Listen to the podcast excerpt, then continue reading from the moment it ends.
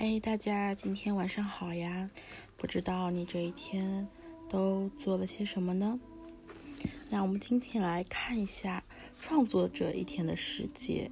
嗯，这本书原本是一个小的博客，作者呢其实就是在呃出于好奇，想知道不同的创作者们，有的是作家，有的是剧作家，有的电脑导呃电影导演，还有的可能是。不好意思，有的还有的可能是作曲家，那他们的一天的生活是怎么过的呢？那他总共可能收集了几百个，一百多个吧。然后这种创作者的一天，然后就成了这一本书。那我们要不就来看一下简·奥斯汀的一天吧。嗯，应该大家都知道他。就写了《傲慢与偏见》《理智与情感》什么的，然后我前段时间去看了《小妇人》，然后里面就提到简奥斯汀的那个《傲慢与偏见》，就是说这个女性的出路到底有什么呢？女性真的能自己养活自己吗？好像除了简奥斯汀姐妹那样子就很难吧。然后在之前一段时间。看了那个《那不勒斯四部曲》的前两本，然后第一本里面，莱农和乐拉，莱莱龙和劳拉，啊不好意思，我现在有点不太记得他们的名字。然后他们俩就很小很小的时小小的时候，嗯，去找阿奇阿奇勒，对这个人。嗯，就在他们街区，就像魔鬼一样的人，但是就两个人就，他们的洋娃娃丢了，就也不知道出于什么心态，就去找阿奇勒。但我觉得这个意象非常的有趣，就是本来两个人都，特别是莱农，因为他是第一人称视角来描述这件事情嘛，其实一个很胆小女孩，但是被，哎。嗯，莉拉这样啊，不好意思，莉拉，我终于想起来，莉拉，然后这样子鼓舞，然后两个人互相有一点点小竞争，但是也是携手并进，就鼓起勇气去找阿奇勒，嗯，就莫名其妙就说啊，你把我们的洋娃娃捡走了，我们都看到了，然后最后阿奇勒给了他们十美元，他们也就用这十美元买了一本《小妇人》，反复的读，反复的读，这个场景其实还。挺珍贵的，然后有一点让人叹息，但也有一点让人心酸，又觉得很美好。那之后呢？嗯，莉拉写了一一本一一一部小小的小说，就是什么蓝色仙女棒的故事嘛？还是什么？反正就有两个关键词，一个是蓝色，一个是仙女吧。但最终。他的才华被压抑下去了，就是整个社会啊、家庭啊各方面的原因。但来龙就阴差阳也不是阴差阳错吧，就还是家里的支持，让他能继续上学读书。在第二本书的末尾，然后来龙出版了属于自己的书，但他。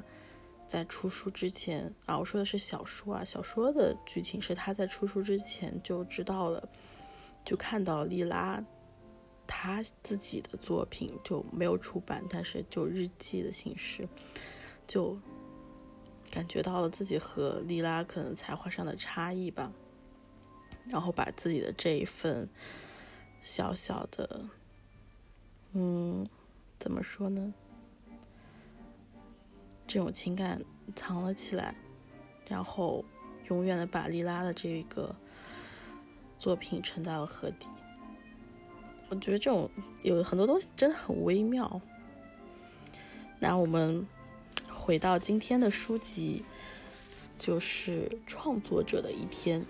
我本来会以为这本书讲的是，就我刚看名字去盲盲选的嘛。就会觉得这一本书是讲创作者的一天是怎么度过啊，确实是在讲创作者一天是怎么度过的，但不是都是例子，可能会有一些总结和归纳呀，然后会有一些分类呀，会告诉大家就创作者的一天都可能分成哪几种类别，然后哪一种会比较好，创作者的原动力啊什么这些可能从里面会找到答案。我那段时间就一直在想，创作的启蒙会是什么呢？就是那种初始的激情 passion 到底在哪里？但好像也没有找到答案。嗯，那可以看看他们是怎么生活的。我这本书其实看的差不多了，就发现人和人之间差别真的很大。就有的人是那种非常规律的生活，就我们印象里有一个哲学家，我现在突然忘记是谁了。反正就每天他走到路上，邻居就会知道啊，现在是下午四点，就非常的规律。但这本书里也有很多作家，就是生活可能是一片混乱，比如说写那个，嗯。啊，我突然忘记，反正就有一部非常著名的电影，就小李子那个了不起的盖茨比的作家，他其实就经历了很多的挫折吧，然后整个生活非常的高潮迭起，最后也非常快速的落幕了。就我的对他一个印象，我也没有研究过。好了好了，真的乱七八糟事情说的太多，那我们就来读今天的书，然后早点睡觉吧。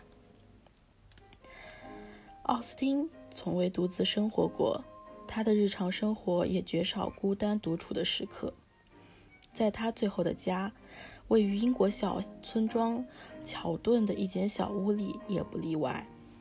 他和母亲、姐姐、一位好友和三位仆人住在那里。常常有川流不息的访客，而且都是不请自来。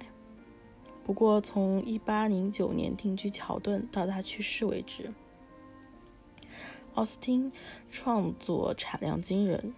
他修订了先先早的小说《理智与情感》和《傲慢与偏见》，又写了三本新作《曼斯菲尔德庄园》《艾玛》和《劝导》。在这里补一句啊，就。简·奥斯汀是一七七五年生，然后一八一七年去世，也就是说，他一八零九年定居到乔顿，到他去世，也就是一八一七年，其实只有八年的时间。所以他修订了三本小呃两本小说，写三本新作，真的是非常的产量惊人。好，那我们继续。奥斯汀在家里的客厅里写作，随时面临各种干扰。他的外甥回忆道：“他很谨慎，不让仆人、访客或任何外人怀疑他在做什么。他用可以随手藏起来或用吸墨纸盖住的小纸片写作。在前门和其他房间之间有一道两面都可以推拉的转门，只要一推就会发出叽嘎声。但他不愿去修这个小毛病，因为只要有人来，他就能够听到。”奥斯汀很早起床。在家中，其他妇女还没有起床之前，他已经起身弹奏钢琴。他在九点主持家人的早餐，这是他一天中最主要的家事。接着，他就在客厅里写稿。通常，他母亲和姐姐就坐在一旁，静静的缝纫。要是有客人来访，他就会把稿子藏起来，和他们一起缝纫。正餐在下午三四点之间是一天最主要的餐点，之后大家聊天、玩牌、喝茶，晚上则是读小说的时间。这时奥斯奥斯汀就会把他正在读的作品读给家人听，正在写的作品读给家人听。虽然奥斯汀没有当代作家所期望的独立和隐私，但他在乔顿的生活安排堪称幸运，家人尊重他的工作。而他的姐姐卡珊德拉一肩挑起了家务，对这位小说家可说是莫大的解脱。他曾写道：“要是满脑子都是羊肘子和大黄的伎俩，我是不可能写作的。”好啦，那今天的分享都到了这里。我发现最近有一点越录越口齿不清晰，请大家多多包涵。今天还。不错，没有很晚，没有到零点，所以就祝大家做个好梦，或者不做梦，睡个好觉，晚安。